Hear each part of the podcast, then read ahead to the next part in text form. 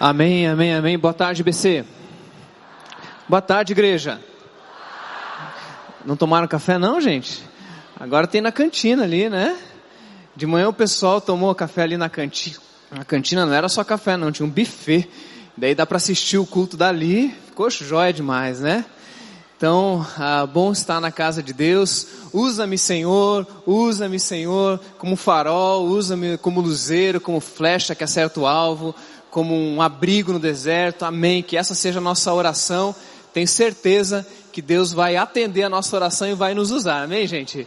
Ele responde esse tipo de oração, né? Cuidado com algumas orações que a gente faz, que ele está lá só esperando. Puxa, que bom que eles pediram, porque agora eu vou usar ainda mais para minha glória. Eu tenho certeza que esse é o nosso desejo.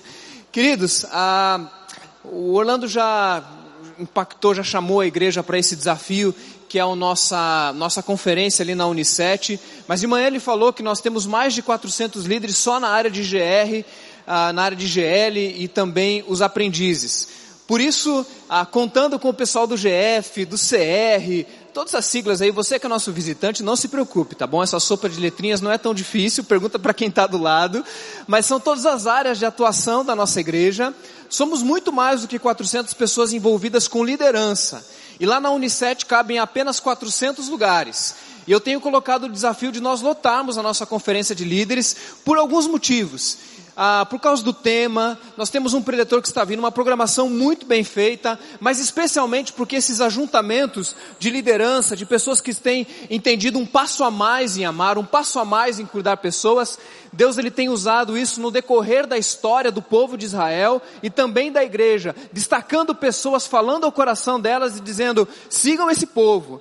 Por isso você que é líder, seja qual for a área, reserve dia 6 de abril para estar conosco. São 25 reais apenas. A inscrição está lá no, no nosso stand. Saindo daqui você já vai encontrar a inscrição. Pela manhã eu disse que se você puder, além de pagar a sua, pagar de mais alguém, abençoa quem sabe alguém que está em dificuldade. Já teve gente que, que se inscreveu pela manhã e já ajudou outra pessoa. Então fica o compromisso para você estar lá conosco dia 6 de abril, reserve. É muito importante nós estarmos juntos lá.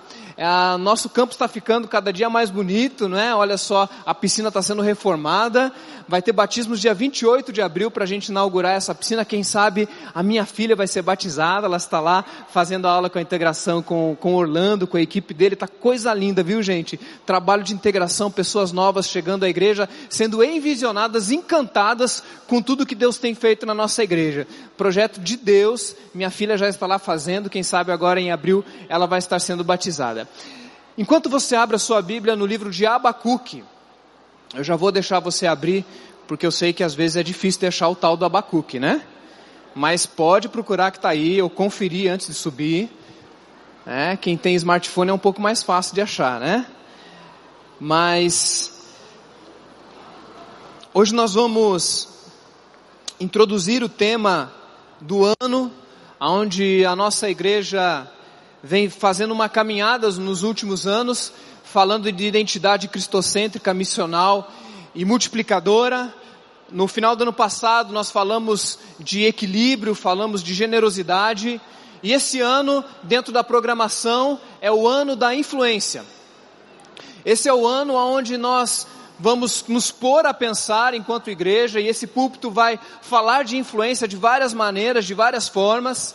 E hoje é uma mensagem de introdução. Eu peço a atenção de vocês para a gente poder trabalhar bem os conceitos enquanto influência, porque essa mensagem e o conteúdo dela vai nos ajudar a conectar tudo que vamos falar durante o ano, falando de família, falando de Ancuri, falando de, de igreja, falando de sociedade, falando de transformação social, falando de discipulado, como Orlando falou. Tudo isso linkado ao nosso desejo de fazermos parte do que Deus está fazendo através através da nossa influência, daquilo que nós podemos fazer enquanto igreja. Livro de Abacuque, capítulo 2, versículo 14. Mas antes de ler o texto, gostaria que nós estivéssemos tendo um tempo de oração, mais um. Ah, Para mim, é uma responsabilidade e um privilégio poder pregar nesse púlpito por vários motivos, ah, pela importância que é a Igreja de Cristo, não só pelo tamanho, mas pela história, ah, pelas possibilidades que essa igreja tem, ah, pela vida do pastor Armando, que toda vez que prega, deixa a gente aqui, né? Ele põe a gente no colo. A gente sabe da, do, da altura desse púlpito, da responsabilidade que é pregar no púlpito do pastor Armando. Eu sei que ele não gosta que a gente fale assim, mas nós sabemos o pastor que temos e a, a, a, a sabedoria daquele homem, vida, caráter, conteúdo, integridade. Mas essa semana eu tive uma, um peso um pouco maior para vir aqui falar para vocês, porque foi uma semana muito pesada para nós brasileiros. Eu não sei você, mas eu tive uma semana difícil. Para mim foi uma semana de morte, foi uma semana de histórias de morte.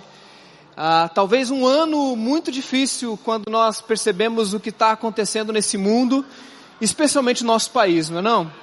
Ah, são 75 dias desse, desse, desse ano e a sensação que dá é que já aconteceu tanta desgraça que o ano já poderia acabar. Especificamente essa semana, com aquele atentado, aquela tragédia em Suzano, dois meninos, moleques, é, não sei se movidos por alguma ideologia, algo psiquiátrico, psicológico, emocional, doentio, difícil da gente dizer algo, são tomados de uma violência, de um desejo de morte, de, de, de suicídio, de revolta, entram numa escola e os vídeos são absolutamente terríveis de se assistir. A gente pausa quando começa a aparecer qualquer coisa e não, e não passa para frente porque isso ah, traz é, desrespeito à família e promove outras coisas. E vem alguém lá na Nova Zelândia e começa a carregar armas e também transmite isso na internet, mata 48 pessoas, 49 pessoas, deixa 48 feridos, por uma ideologia, sim, esse sim escreve uma carta, é preso. Eu digo para vocês que, diante de tanta tragédia, de tanta dor, de tanta morte, vir a esse púlpito hoje à noite é um desafio porque diante da morte a gente se cala. É como aquela sensação de ir num velório e você não tem muito o que falar, você se cala, você abraça, você, você chora quem sabe você faz uma oração, você lê um salmo que é uma oração, mas você não faz política em cima de morte. Você não fica inventando história em cima de morte. Você não fica fazendo piadinha com, com morte, com, com destruição. E quando eu venho para cá, e eu sei que esse peso está sobre nós, e eu não quero que esse púlpito nunca seja apático com tudo que acontece ao nosso redor, não é um lugar onde a gente deixa as coisas lá fora, não, não, o púlpito e essa igreja é um lugar que traz as coisas para dentro e ressignifica diante de Deus. Eu quero dizer para vocês que, apesar desse sentimento de nos calarmos diante da morte, eu vim com o desejo de nessa noite falar de vida.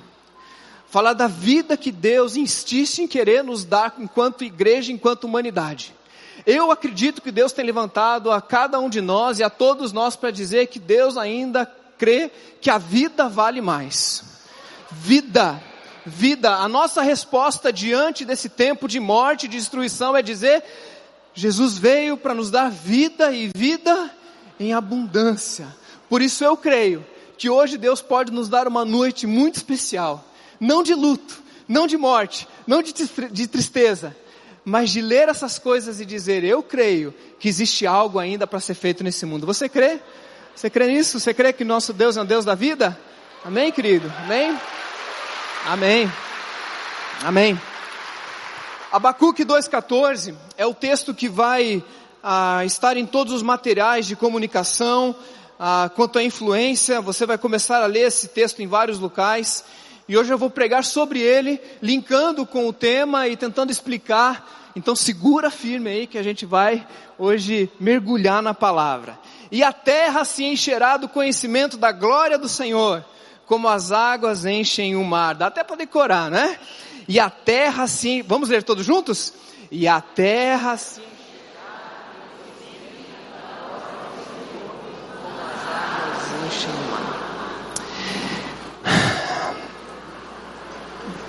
Deus, nós queremos apresentar a nossa oração nessa noite, Deus. Uma oração reverente, uma oração respeitosa, diligente, de pedido de graça e de misericórdia pelo nosso país, pelo nosso mundo. Nós queremos orar, Deus, especificamente pelas famílias enlutadas, Deus. Desde Brumadinho, passando pelo Rio de Janeiro, passando pelo CT do Flamengo, passando por 11 mortes em São Paulo com enchente, passando por pessoas que morreram em Fortaleza com enchente e, e droga e briga de facções, passando por aquelas pessoas na Nova Zelândia que estavam praticando a sua religião no seu direito de, nas suas opções de fé, praticar seu ato de fé, foram dizimadas ali.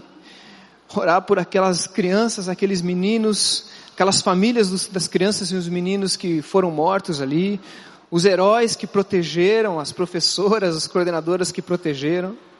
Deus tem misericórdia, Pai.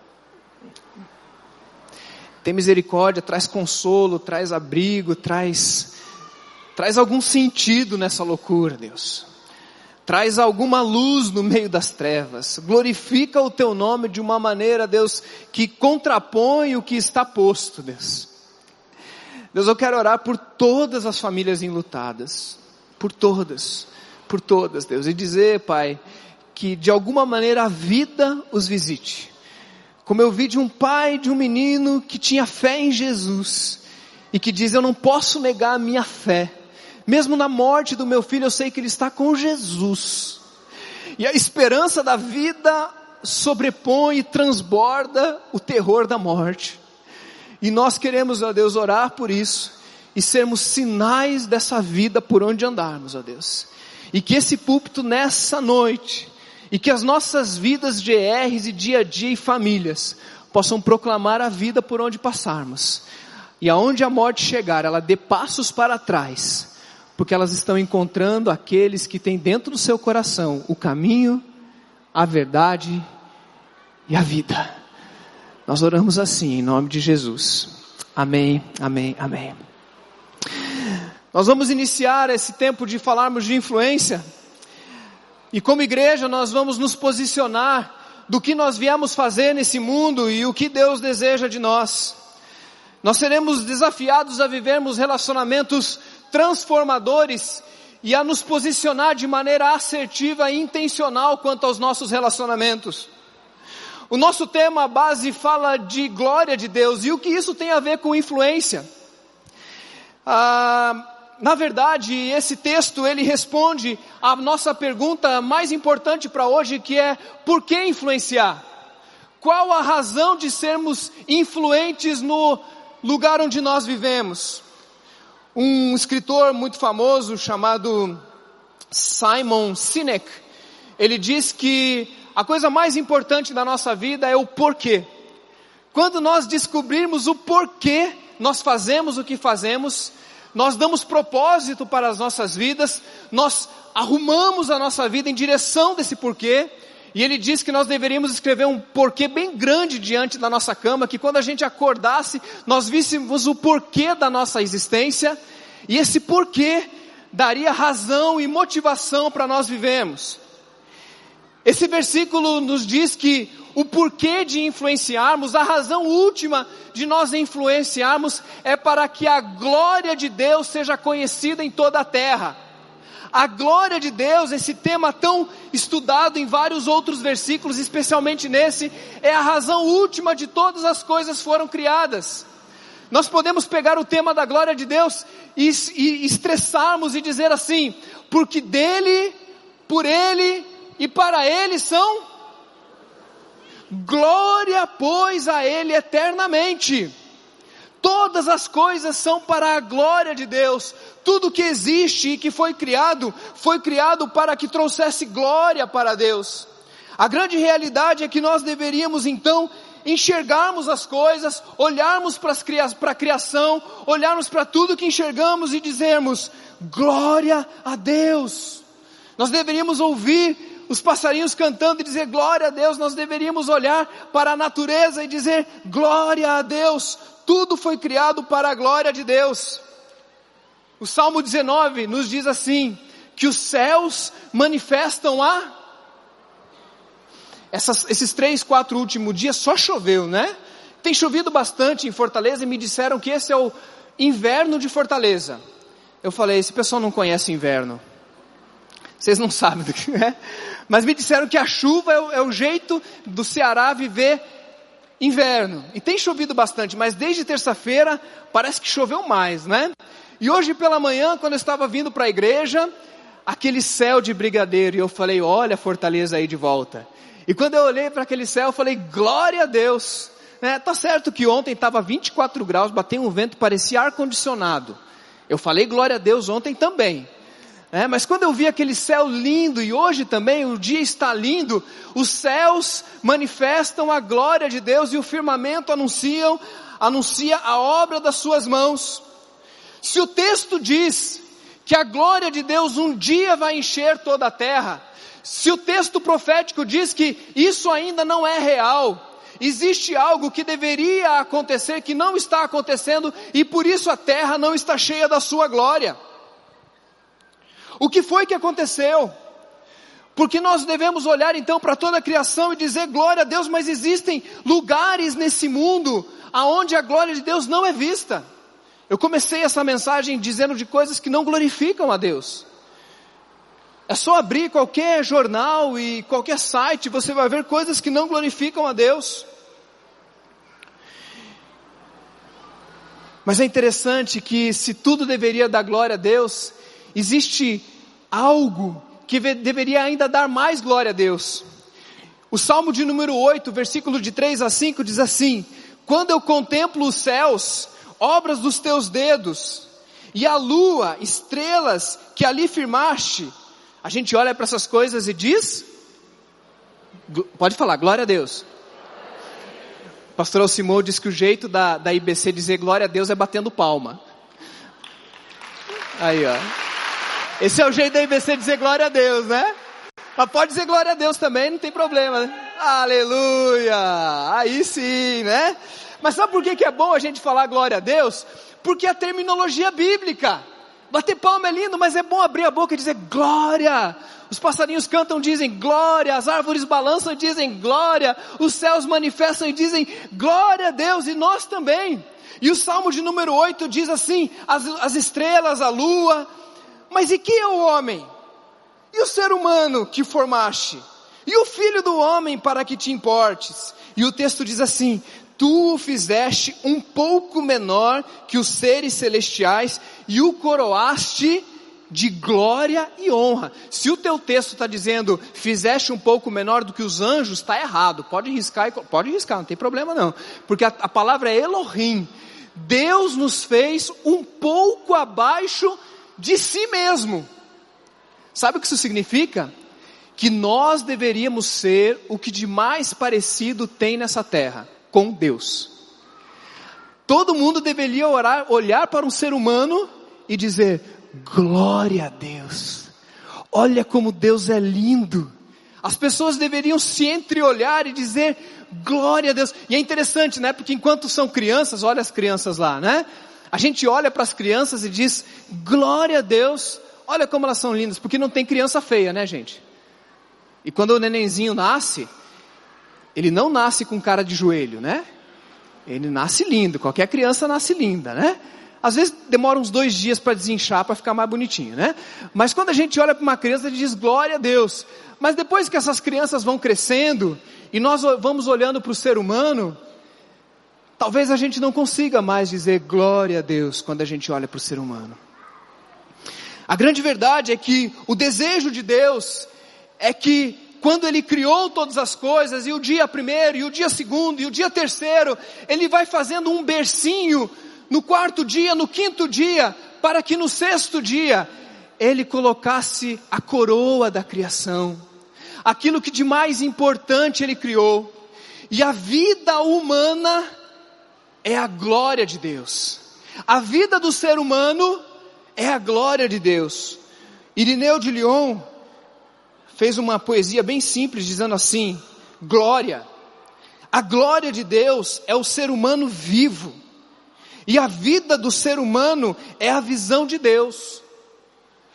Isso é o que deveria acontecer quando nós olhamos para um ser humano vivo. Para um ser humano morto, não era o desejo de Deus a morte.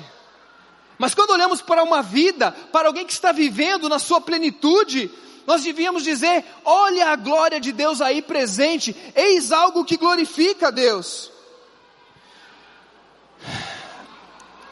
Mas as verdades, a verdade é que as notícias que nós vemos sobre o ser humano, elas não fazem nós dizermos glória a Deus, mas nós dizemos misericórdia. A verdade é que nós olhamos para a humanidade e tudo aquilo que o ser humano tocou, e talvez o nosso, a nossa expressão não seja glória a Deus, seja misericórdia. Onde fomos parar? O que foi que aconteceu? Que tipo de pessoas nós nos tornamos? Nós nos tornamos competitivas. É interessante como a criança, ela até briga por causa do brinquedo, mas logo em seguida vem o tio, a tia, o pai, a mãe e diz assim: divide o brinquedo, perdoa, e a criança logo logo está brincando de novo. Mas nós, quando crescemos, vamos nos tornando competitivos, mesquinhos, egoístas, gananciosos, individualistas. Que tipo de sociedade nós criamos? Porque Deus, quando Ele cria o ser humano, Ele diz duas coisas. A primeira coisa é: multipliquem-se e encham a terra.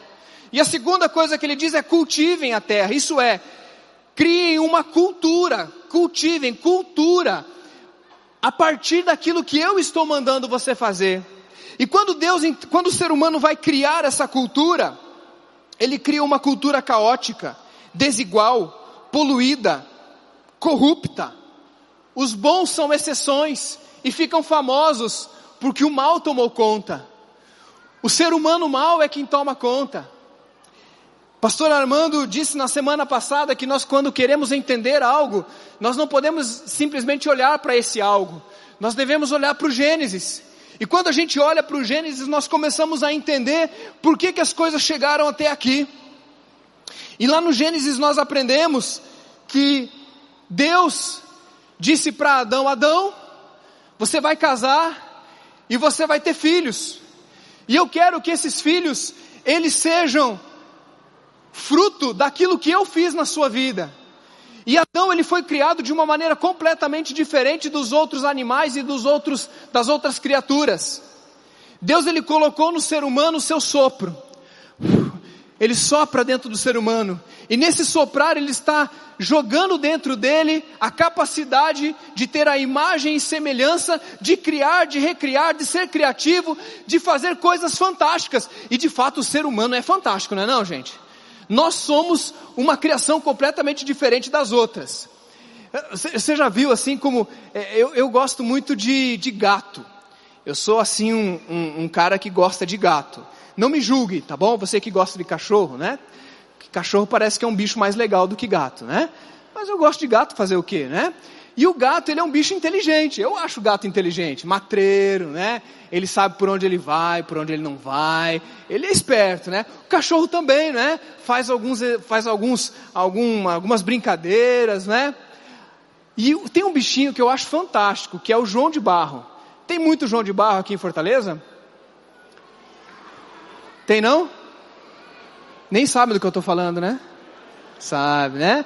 João de Barro é aquele passarinho que ele faz uma casinha com barro. E ele faz uma casinha tão bonitinha e ele entra lá dentro como se fosse um condomínio. Eu acho fantástico a casinha do João de Barro.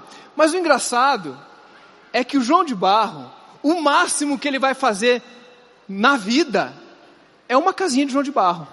Você nunca vai ver o João de Barro fazer interfone para a casinha dele. Você nunca vai ver um João de Barro colocando ar-condicionado aqui em Fortaleza na casinha dele. Toda a criação, por mais bela que seja e por mais linda que seja, tem uma limitação, instinto, que ela não passa daquilo. Quando a gente olha para uma criança, a gente não tem ideia se esse cara vai descobrir a cura do câncer. Um bebezinho pode descobrir a cura do câncer, pode nos levar para Marte, porque o ser humano recebeu um sopro divino e um potencial criativo que nenhuma outra criação. Agora, quem aqui pode aplaudir a glória da criação do ser humano? Dizer glória a Deus. Sabe por que, que eu estou pedindo para você aplaudir? Porque o ser humano é a coisa mais linda que Deus já fez. É lindo demais. Você tem que chegar amanhã na frente do espelho, com o cabelo todo despenteado, com remela no olho e falar: Glória a Deus. Eu tô todo mazelado assim, mas Deus me fez algo bonito. Essencialmente, nós carregamos em nós o potencial da imagem e semelhança e da dignidade da glória de Deus. Aleluia! Esse é o nosso Deus que nos escolheu assim. O problema é que a história conta que Adão pecou.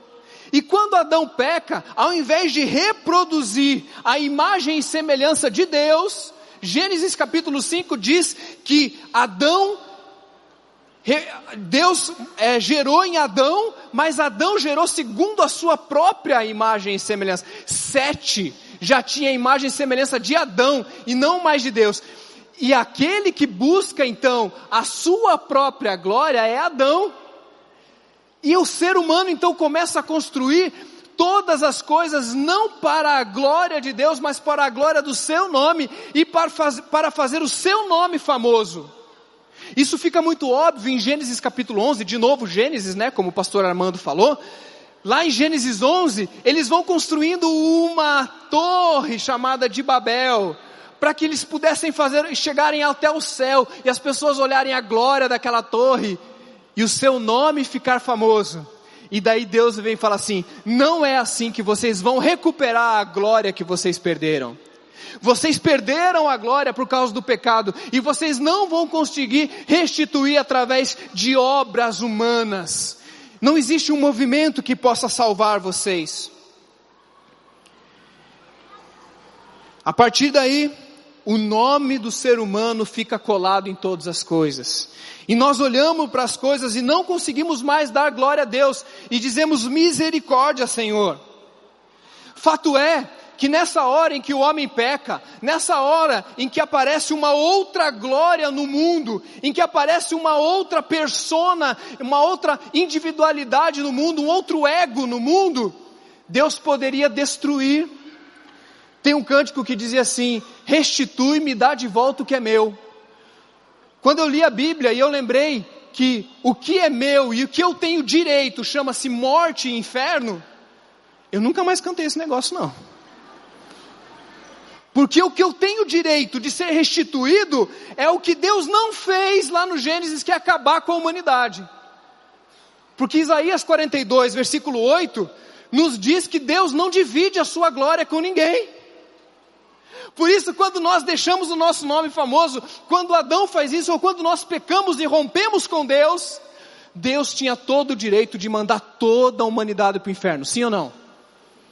Se você fosse para o inferno, Deus tinha que explicar alguma coisa. Deus tinha que dar explicação para qualquer coisa. Se nós fôssemos todos para o inferno, isso sim seria algo que nós merecemos. Mas isso também me lembra que se eu tenho a salvação é por causa da graça e da misericórdia de Jesus. E ao mesmo tempo em que eu celebro que eu não vou para o inferno, Deus ainda me manifesta não só a misericórdia, mas a graça da salvação. E ao invés de tentar visitar a Deus com a minha glória e alcançá-lo, Deus vem do céu e nos visita com a sua glória. E começa então a restituir algo pela, pelo mérito dele, não pelo meu mérito. Quem está entendendo aí, levanta a mão. Quando Deus começa então a dizer eu poderia destruir, eu poderia então jogar na inexistência. Eu não quero, não posso ter glória de outro senão a minha.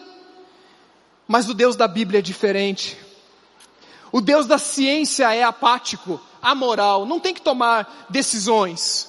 O Deus da ciência, ele é movido por cálculos científicos.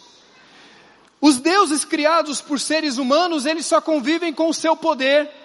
Eles não precisam dar explicação para ninguém, nem para o seu próprio caráter, porque os deuses não têm caráter. Eles simplesmente agem conforme o seu grande poder. Estou falando de deuses no sentido ah, daquilo que os seres humanos criaram enquanto conceito de deuses. Os deuses das outras religiões não precisam ter o seu confronto com algo dentro do seu coração. O Deus da Bíblia tem o poder como uma característica essencial. Mas o Deus da Bíblia também tem como característica essencial o seu eterno amor. E assim como o nosso Deus é todo poderoso, o nosso Deus também é todo amor. E essas duas características não podem ser dissociadas. Nosso Deus tem um sentimento, E quando ele olha para a humanidade que poderia e talvez até deveria, pelos méritos, ser destruída, que diríamos então de um Deus que não apenas ama e que tem a maior característica do seu caráter amar e foi definido como amor. Então Deus decide se mover guiado pelo seu todo amor. Ao se aproximar então da humanidade, ao invés de agir pelo seu todo poder e pela simples e pura justiça condenatória, ele, se, ele age por uma outra característica que é muito inerente e revelada por Jesus, porque Deus também é Pai. E quando Jesus ele apresenta quem é Deus, e talvez para tentar enxergar quem é Deus, você tem que olhar para Jesus e dizer: Jesus, quem é Deus? E Jesus diz assim: Vem cá que eu vou te ensinar a orar. E como é que eu chamo Deus? Elohim, Iavé, Adonai, como é que eu chamo Deus? Jesus fala assim: vem cá, começa a tua oração dizendo: Abba, Pai, Paizinho. Deus tem uma característica inerente a si que é o amor. Mas junto com essa característica, ele se apresenta então com o caráter e com a persona de ser pai. Deus se apresenta como pai, e aquele que é pai não mata morre, se deixa matar. Aquele que ama, não mata. Quem ama, mata, meus irmãos. Quem ama, não mata, se deixa matar. Eu fiz essa ilustração de manhã, vou fazer com vocês de novo. Quem aqui já tem filho? Levanta a mão. Quem ainda tem filho até dois anos? Até dois anos. Dois anos. Tem alguns aí. É bênção, não é bênção? É fácil ou é difícil? É difícil ou é muito difícil? É benção ou não é benção? Gente, com dois meses de nascimento de criança, a nossa vida vira de ponta cabeça. As duas primeiras semanas você não dorme. Você finge que você dorme, dá aquela cochilada assim, né? E a gente então começa a doar a nossa vida por aquela coisinha pequenininha, daquele jeito, que você diz assim: tá me incomodando gritando três da manhã. E é agudo, né, gente? Parece que vai lá no teu tímpano. E daí você vai lá e sacode aquela criancinha. E você diz assim: quantas vezes eu vou ter que fazer isso ainda essa noite? E a gente fica que nem zumbi no outro dia, né? Parece o Walking Dead, assim, né? Sabe por quê? Porque quem ama não mata, se deixa matar. A nossa igreja é chamada para amar. Foi isso que Orlando falou? A gente influencia amando. E quem ama, condena? Quem ama, julga? Quem ama, joga fora? Quem ama, destrói no Facebook? Quem ama, mata?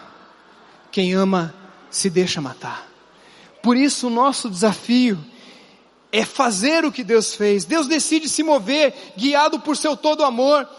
E assim como Adão começa a gerar filhos, segundo a sua imagem, Deus diz agora: eu me apresento como pai e digo: eu quero voltar a gerar filhos segundo a minha imagem e semelhança. Como é que Deus resolveu isso? Deus sabia que não adiantaria resolver o problema da sua glória em toda a terra, mudando as leis do Congresso. Deus sabia que se ele mudasse as leis do Congresso, talvez em um ano, dois anos, numa eleição, nós estragaríamos tudo de novo. Deus sabia que ele não resolveria o problema da natureza, a glória de Deus que foi deturpada na natureza, sarando todos os momentos da natureza, todos os lugares da natureza. Ele sabia que se ele fizesse isso, em uma geração, nós estragaríamos tudo de novo. A saber, Brumadinho, não é isso? Ele ia arrumar, ia consertar toda a questão lá de Brumadinho, a gente ia inventar uma coisa chamada Vale, a Vale ia pensar em lucro, ia pagar um pessoal lá para liberar umas licenças, e liberando essas licenças ia rachar, e quando rachasse ia destruir a natureza, ia matar o ser humano, e não ia dar nada certo. Não adianta. Deus sabia que a estratégia não seria essa. Você sabia que nós somos a única criatura nessa terra que produz lixo Você sabia disso? Nenhuma outra criatura produz lixo. Uma coisa é dejeto, né? Um cachorrinho faz cocôzinho, mas aquilo não é lixo. Aquilo ali ele vira adubo, aquilo ali é, é a natureza. Nós produzimos lixo, plástico. Plástico, derivado de petróleo. Sabe o que de melhor poderia acontecer para que a natureza pudesse novamente voltar a ser a glória de Deus? A extinção do ser humano. Não o ser humano belo e lindo, como a gente aplaudiu agora há pouco, mas esse ser humano que tenta fazer o seu nome famoso e constrói cidades que não pensam em drenagem. Nossa cidade tem problema de drenagem, gente. É ou não é? Daqui para casa eu passo numa rua chamada Raul Barbosa. Conhece? É chover, não é não? Tem que passar meio de canto lá. Por quê? Porque nós construímos. A culpa de Deus, gente, isso aí. Quem que inventou a cidade, pessoal? Quem que pensou em fazer cidade ganhar dinheiro? Ser humano. Não adianta Deus mudar a cidade se não mudar o. Quem é o grande problema desse mundo?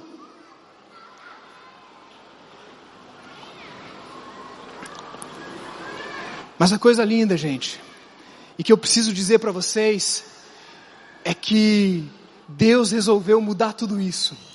E sabe como é que ele fez? Ele começou com um só homem. Diante de todas essas mazelas que ele enxergou diante do mundo, e ele viu a glória, a minha glória não está alcançando, existe uma promessa de Abacu que não está se cumprindo, e quando ele olhou isso, ele poderia exterminar a humanidade para que a glória de Deus novamente voltasse. Ele diz: Não, eu sou pai, eu ajo com amor, eu vou, em vez de destruir, eu vou redimir. E sabe como é que ele começa? Com um só homem uma só pessoa. Como é que é o nome dessa pessoa, gente? Como é que é? Jesus. Você está entendendo? Por que, que Jesus veio? Jesus ele não veio para salvar você. A salvação não é algo só meu.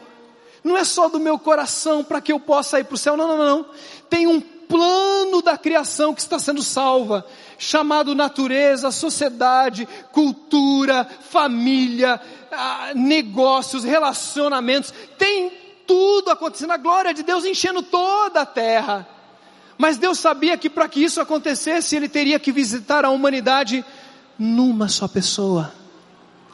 E quando Jesus vem, e Ele começa a andar no meio de nós, João olha para Ele, e em João capítulo 1 ele diz assim: e vimos a sua. Vimos o que?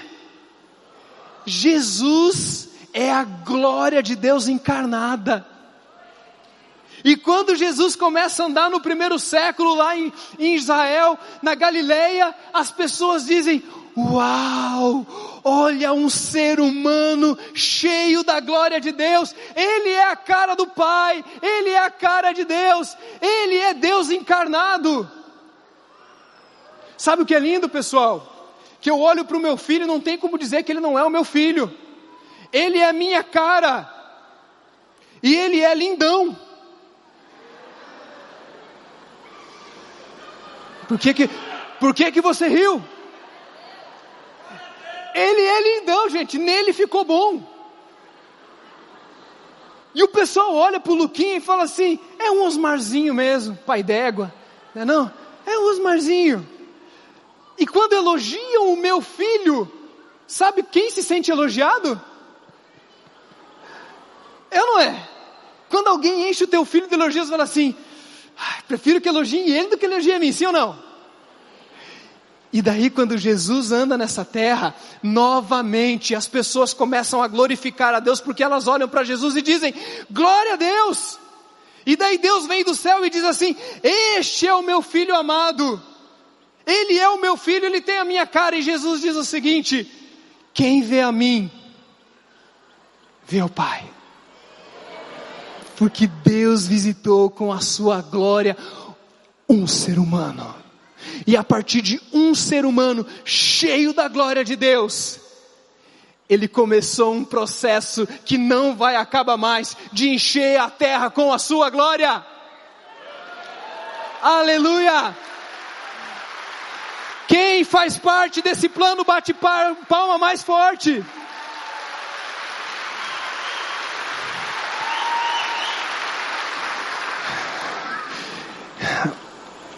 Eu vou pedir um dia, Vladson. Você sabe aquela dinâmica do pessoal fazendo assim com o dedo aqui, depois fazendo, uma, fazendo assim com a mão aqui, e fazendo um barulho de chuva? Eu não vou fazer isso aqui porque eu não me preparei. Mas tem uma dinâmica da gente fazer um barulho de chuva nessa, nesse auditório, para a gente poder sentir como a gente pode fazer diferença se a gente for juntos fazer essa missão. Porque Jesus era só um e só precisou de um. E Deus se vestiu de pele e tocou pessoas.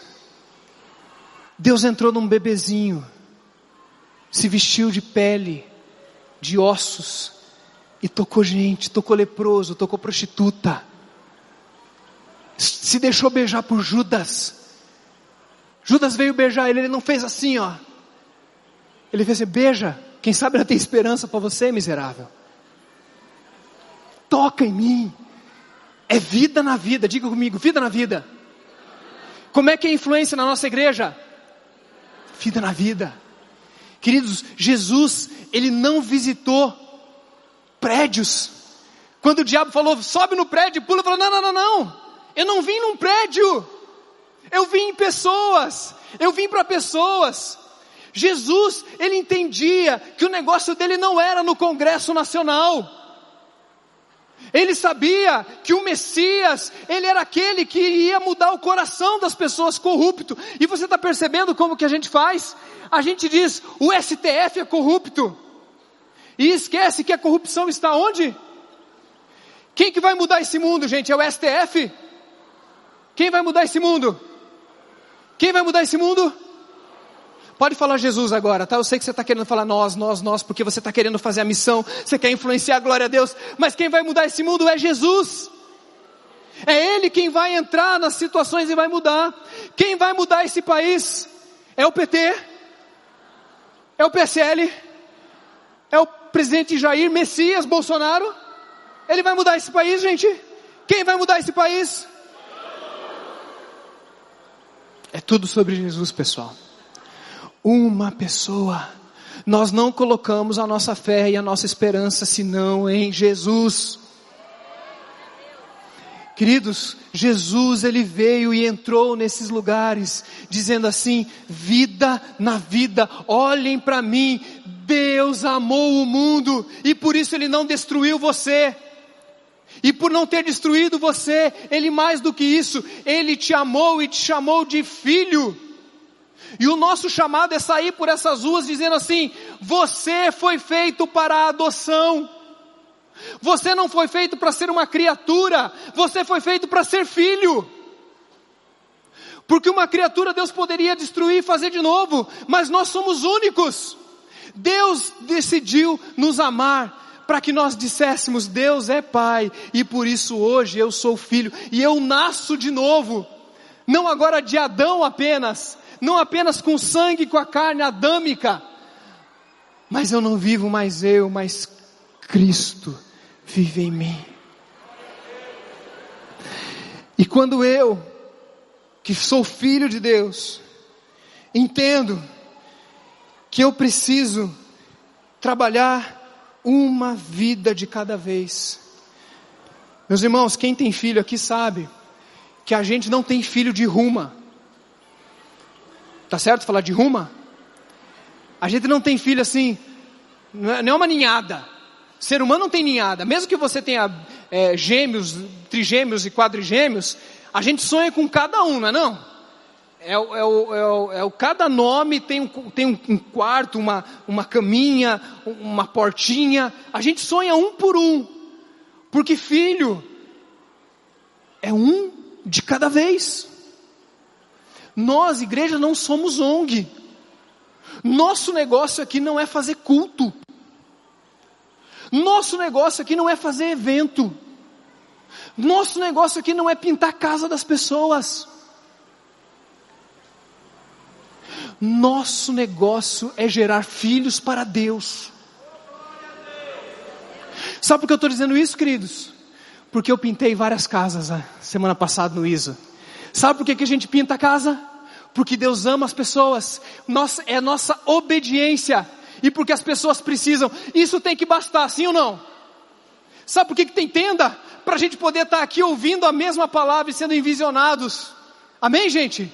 Nosso negócio, mas o nosso negócio não é evento, nós não somos ONG. Nosso negócio são vidas. Gente, como você e eu que um dia fomos alcançados individualmente por Deus.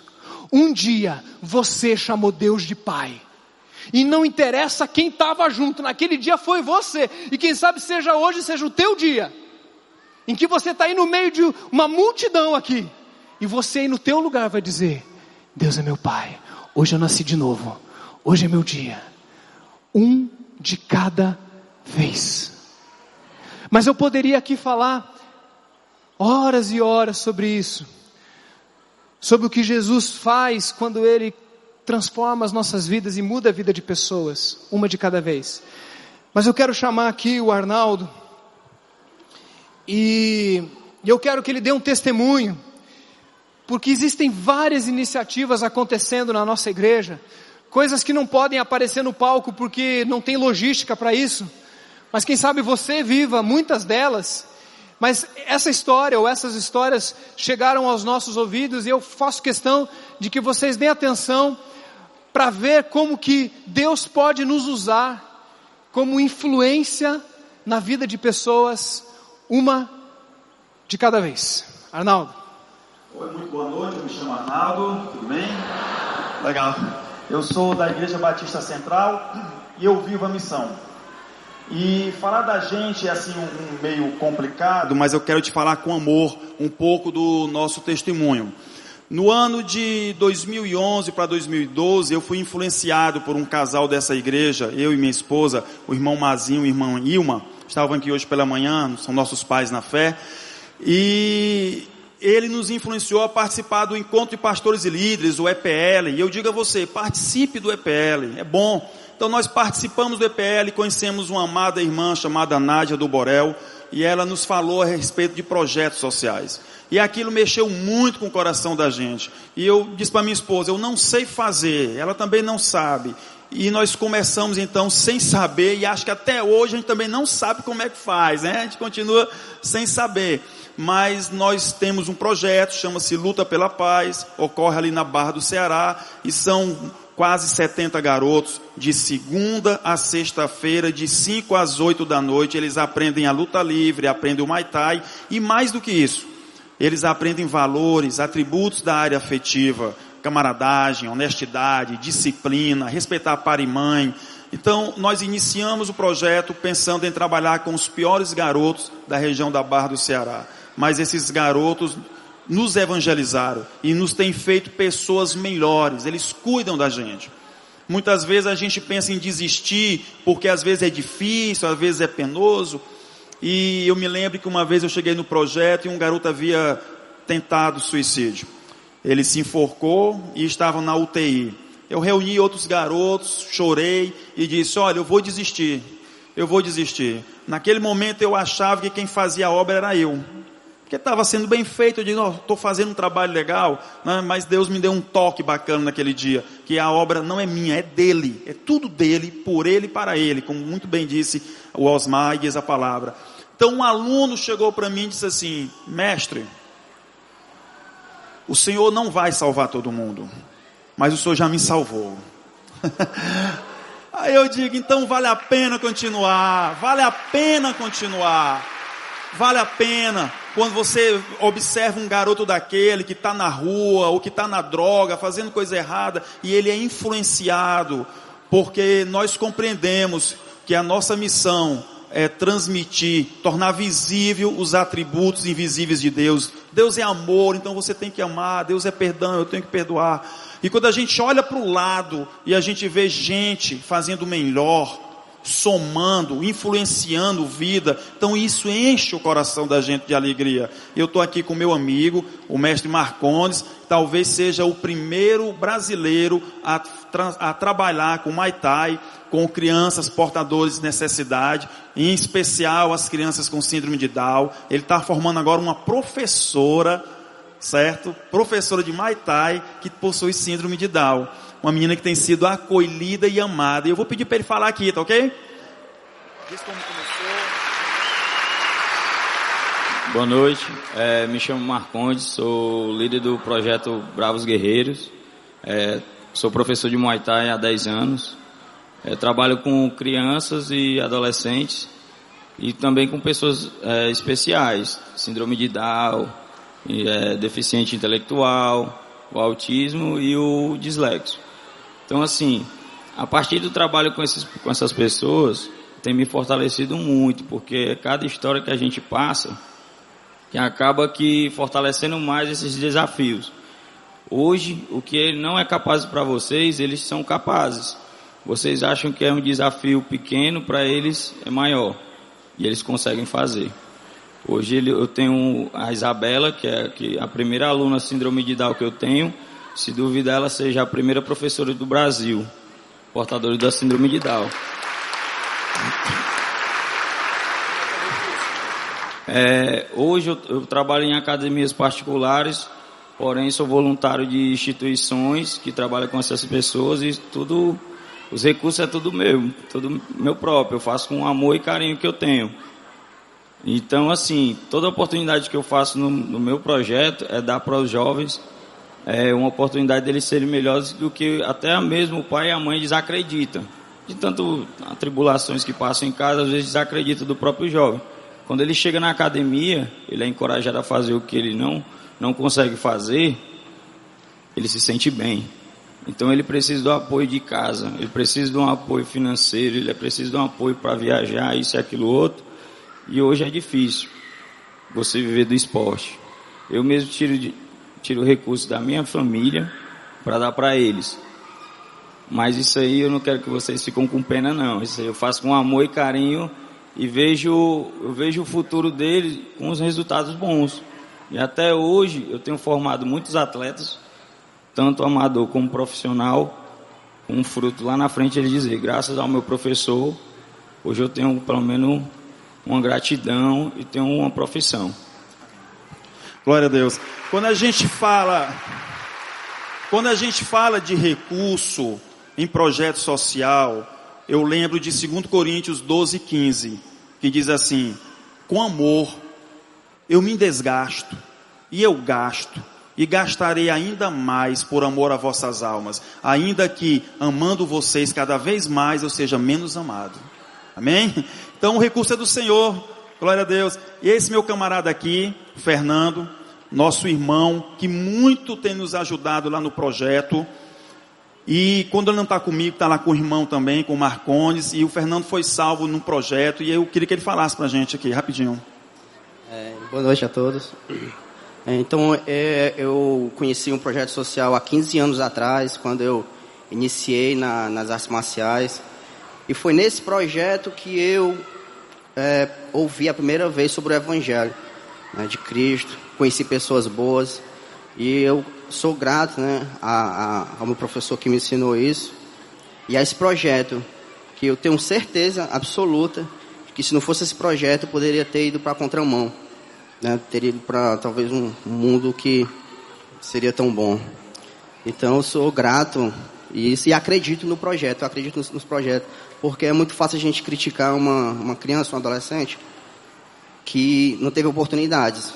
É difícil, é muito fácil, na verdade, de criticar, mas ninguém quer ajudar a pessoa a se desenvolver mentalmente e psicologicamente, ficar preparado para ser um cidadão e um ser humano. Amém. Treinando, Fernando, o Fernando é aquele camarada chato, né? Que ele, ele gosta de falar pouco, mas é, nós tivemos num evento aí no BKF e assim, aquela luta que não acaba nunca, né? Foi quanto tempo mesmo lá a luta? 40 segundos. Pronto, 40 segundos.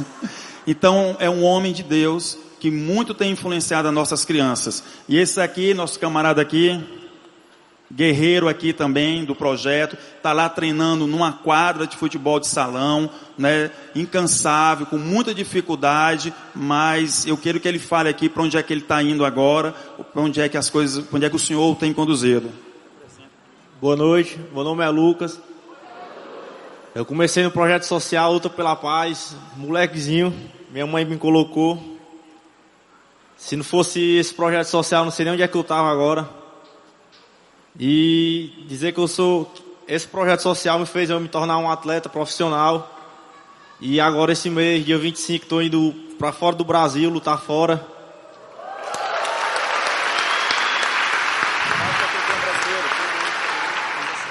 Fui campeão brasileiro ano passado, campeão norte-nordeste, tudo através de projeto social. E eu acho muito bom esse projeto social, ocupar a mente dessas crianças, tirar ela da rua. E é isso aí. Glória a Deus. Vale a pena viver a missão. Vale a pena você ver vidas sendo construídas e vidas melhores. Só assim o reino de Deus, que é um reino de justiça, amor e paz, se faz real. Eu gostaria de ver umas fotos aqui com o Marcondes aqui, bem rapidinho. Fica Marcondes aqui do meu lado aqui. Só umas fotos aí, dá para passar? Esse bonito aí sou eu. O mais bonito aí. É. é, o outro não é tão bonito. Ah, só para dizer uma coisa, enquanto as fotos não chegam. Em 2008 eu estava trabalhando no quartel do Exército aqui em Fortaleza e o Marcondes estava lá trabalhando como soldado. Como é que Deus faz as coisas, né? Como é que Deus faz? Como é que Deus constrói seus laços, né? Esse daí é o nosso projeto lá, o Luta pela Paz. Nós estamos numa quadra, né? graças a Deus, com essa molecada aí. Quando soma tudo, dá uns 70 meninos. Vai passando, por favor. A gente ora. A gente ora, a gente lê a palavra, a gente ora. Esse é o momento de oração lá no projeto. A gente não termina treino e não inicia treino sem orarmos. Pode passar. Esse aqui o meu irmão Marcones vai falar rapidinho aqui. É, esses aí são os garotos do Riacho Doce, para quem não conhece, é um bairro do Pan-Americano ali, tem uma localidade lá chamada Papoco. É, esses aí foram os que iniciaram no projeto em 2016. Aí, para vocês possam ver, ó, a gente treinava no, no chão, sem, sem nenhum equipamento, sem nada, só material humano. E aí tá aí eles no início, toda a faixa etária de idade para tirar eles da rua. Aí também eu realizo sopões, que é para eles conhecerem é, a realidade de fora, a realidade de, das oportunidades, das pessoas que estão na rua, não porque, porque eles querem, mas sim porque ninguém é, chegou a conduzir. Aí eles são trabalhados para isso, para eles verem que eles podem chegar a, lugar, a, algum lugar e não parar onde eles estão. Aí são um pouco dos resultados que a gente faz lá com o pessoal, no campeonato cearense. Bom, é, esse aí eu, eu circulei ali, porque nós temos aquela amada irmã, ali de azul, a Tássia. Nosso projeto foi abençoado agora com o projeto do governo, que é o Atleta Cidadão. Então agora nós temos um atleta, professora, paga pela prefeitura, né? Glória a Deus, ela está andando. E ali é o Lucas. Pode passar para a última foto, por favor. Pronto, pode parar aí. Eu louvo a Deus porque ali é aquela sentada ali, de sorriso lindo, mulher mais linda do mundo, é minha esposa certo? É com ela que eu aprendo mais sobre Jesus do que em qualquer livro, qualquer canto. E aquela no meio ali, também bonitona, minha filha, que está sempre envolvida com a gente. Eu só tenho uma filha, gente. Mas quando eu junto a minha filha com mais 70 meninos, aí eu tenho 71 filhos. E aquele ali, pronto, volta a foto. Pronto, esse rapaz aí, a história dele é interessante, porque o, o evangelho, eu acho que ele se move através de loucos. Eu acho que o cara que se envolve com o evangelho é meio doido, sabe? Tem um negócio lá no Mateus 25 que diz: Eu tive fome, você me deu de comer. Eu tive nu, você me deu de vestir. Eu tive sede, você me deu de beber. A gente conheceu esse camarada aí dormindo no chão frio, lá no Acre. Ele não tinha como se manter, não tinha como comer. E a gente, o evangelho é coisa de doido. Então a gente olhou para esse cara e disse: Cara, vamos lá para casa. Vamos sair do chão, vamos se alimentar, vamos ter alguma coisa. E ele foi morar comigo, depois foi morar com meu pai, saiu do Acre, veio para Fortaleza, foi alfabetizado, chegou de um nível que eu não poderia mais ensinar, nível técnico muito melhor do que o meu, pedi amigos para cooperarem. Passa foto. Pode passar a foto aí? Hoje ele está no maior evento de MMA do mundo, né? Esse cara, eu falei com ele semana passada, ele tá, ele mora em Los Angeles hoje. E não que morar em Los Angeles para mim seja alguma coisa que isso aí para mim Los Angeles Pan-Americano é a mesma coisa. O importante para mim é saber que hoje ele tem um centro de treinamento lá no Acre de três andares, onde ele atende crianças, onde ele atende gente. Então eu fui influenciado por pessoas aqui dessa comunidade. A gente influenciou outras. Esse cara está cuidando de gente, influenciando outros. Esse cara é um exemplo para outros. E aquele cara lá que apareceu no telão está influenciando e cuidando de gente. Então você não tem noção dos frutos que essa árvore pode dar. Viva a missão. Viva a missão de amar a Deus, amar o próximo. O reino de Deus é um reino de justiça. Todos desfrutam de tudo que Deus é todos desfrutam de tudo que Deus doa. Vamos doar, tá bem? Deus te abençoe.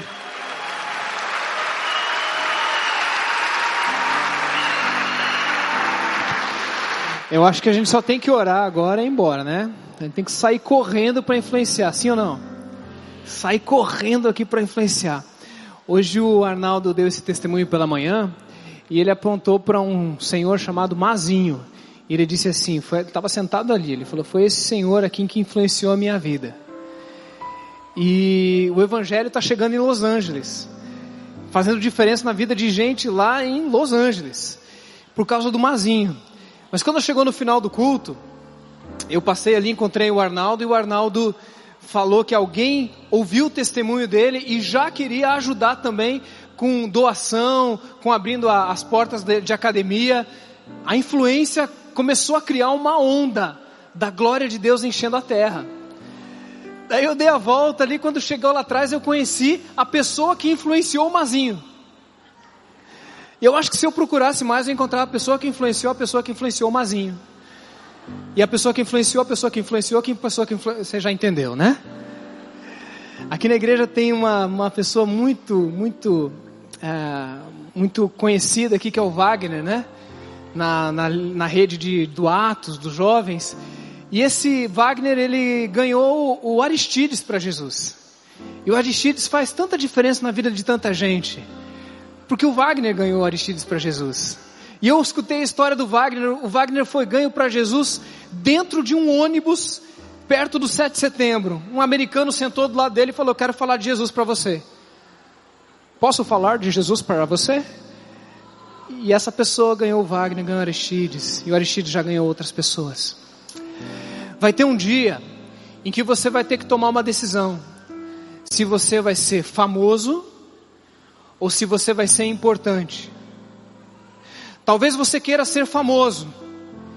E você queira fazer diferença na vida de muita gente, porque você quer o seu nome famoso.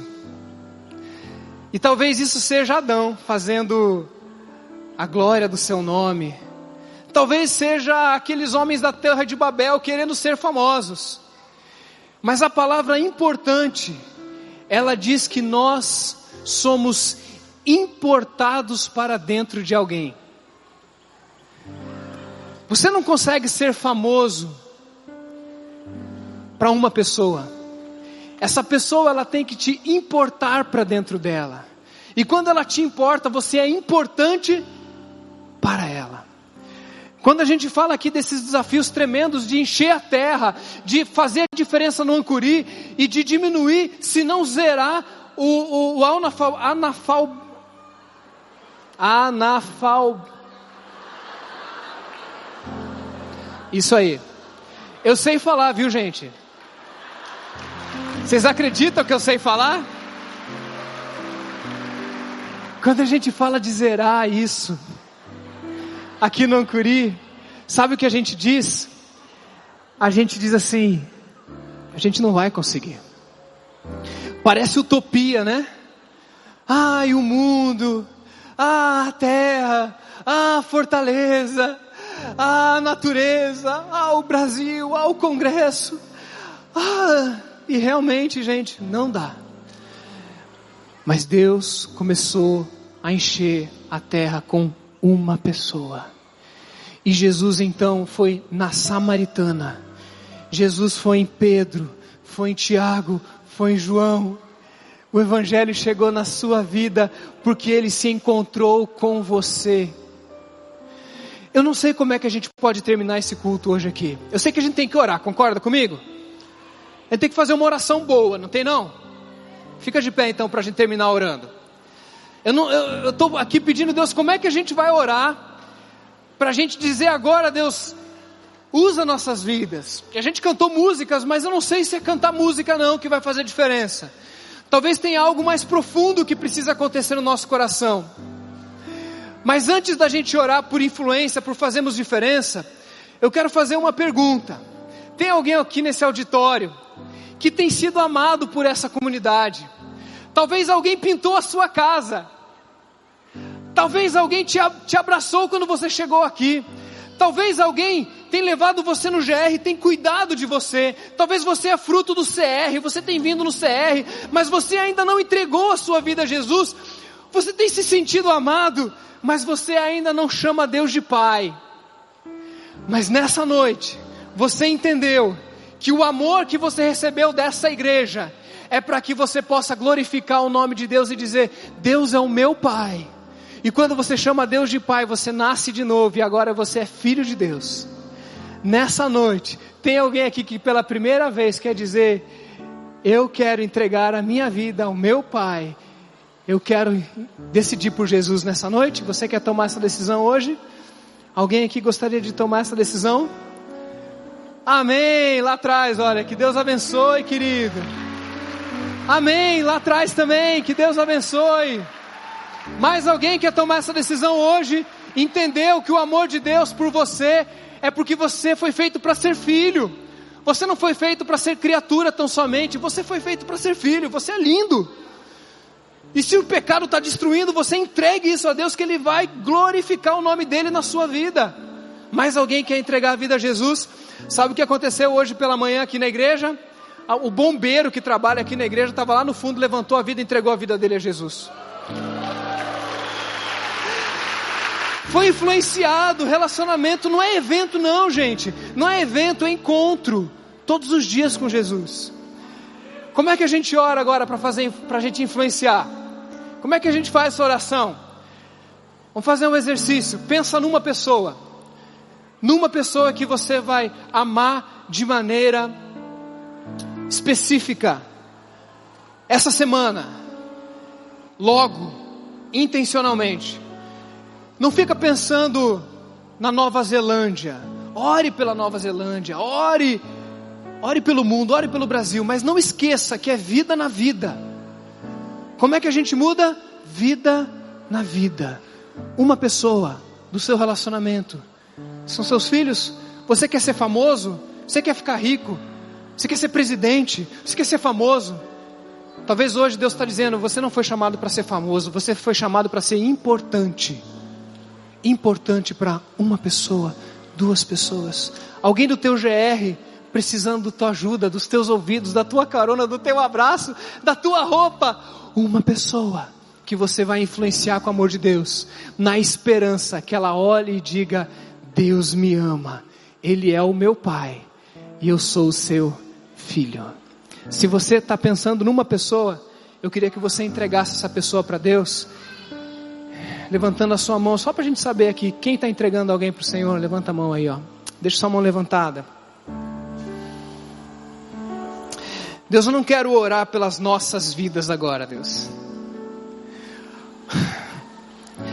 Porque o Senhor já agiu com misericórdia, não destruindo essa humanidade. E quando a gente fala do pecado da humanidade, eu preciso lembrar do meu pecado. E que eu merecia o inferno. Então nós já te agradecemos porque o Senhor já agiu com misericórdia, mas já agiu com graça também nos dando o céu, pelos méritos de Jesus, que não matou, mas se deixou matar, morreu por amor. Então eu não quero orar por aqueles que estão levantando a mão, não, Deus. porque nós já somos tremendamente agraciados. Eu sei, Pai, que o Arnaldo, tudo que ele faz, ele nem queria falar, ele falou para mim hoje aqui, porque ele se sente um agraciado, ele não quer ser famoso, ele quer ser importante.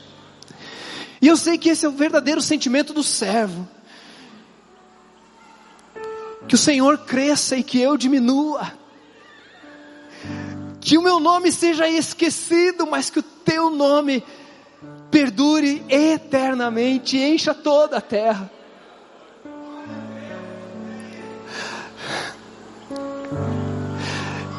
Deus, eu quero que os meus filhos me amem, Deus. Mas eu quero que os meus filhos amem ao Senhor. Deus, eu quero que os meus filhos falem bem de mim, Deus. Mas eu quero que eles falem bem do Senhor, Deus. Deus, que o meu nome diminua. Porque eu não quero cair no engano de glorificar o meu nome nessa terra, porque quem ganha glória aqui já ganhou tudo. Mas aquele que espera a glória para depois, esse sim tem um grande tesouro. Por isso, Deus, eu não quero orar por quem está levantando não a mão, Deus. Eu quero orar por aqueles que o Senhor está colocando no nosso coração e que nós agora apresentamos nome, história. Se a gente soubesse o CPF, a gente falava o CPF, quantos fios de cabelo, porque o Senhor sabe cada um, cada contexto, cada família, cada dor. Nós queremos orar por essas pessoas. O Senhor está me trazendo à memória alguém. E graças a Deus, porque o meu GR tem sido expressão disso. O Senhor tem feito coisas maravilhosas, não através de mim no GR, mas através do corpo de Cristo chamado GR, a igreja de Cristo. Mas Deus, eu quero orar por vidas. Deus, o nosso negócio não é fazer culto, Deus. O nosso negócio não é prédio, o nosso negócio não é ONG. A gente não veio aqui para mudar a lei do Congresso. A gente condena aquilo que está errado e elogia o que está bom. Mas nós estamos nessa terra para gerar filhos para o Senhor, Deus. Eu quero influenciar a ponto de ter gente nascendo de novo que vai chamar o Senhor de Pai. Na minha frente, no meu relacionamento, no meu GR, na minha igreja. Deus, que esse seja o ano da influência na nossa igreja e muita gente se batize, não pela beleza das músicas, não pela beleza das letras, não porque a nossa igreja tem uma boa influência, não, Deus, mas porque cada um de nós influencia vida na vida. O Senhor vestiu pele, o Senhor tocou e foi tocado, e a gente quer sair daqui correndo hoje eu não sei se é para o GR, não sei se é para trazer gente, não sei se é para ser voluntário, não sei se é para simplesmente ligar para alguém, conversar com alguém, dizer eu quero orar por você. Mas a gente quer amar gente. E nesse processo que teu Espírito revele quem tu és. Um Pai amoroso, que nos fez não para criatura, mas para sermos filhos por adoção. E que muita gente nasça de novo e gente nascendo, gente nascendo, gente nascendo, a ponto do teu plano de multiplicar e encher a terra com a tua glória, um de cada vez. Eu creio, e nós aplaudimos e celebramos em nome de Jesus. Amém e amém.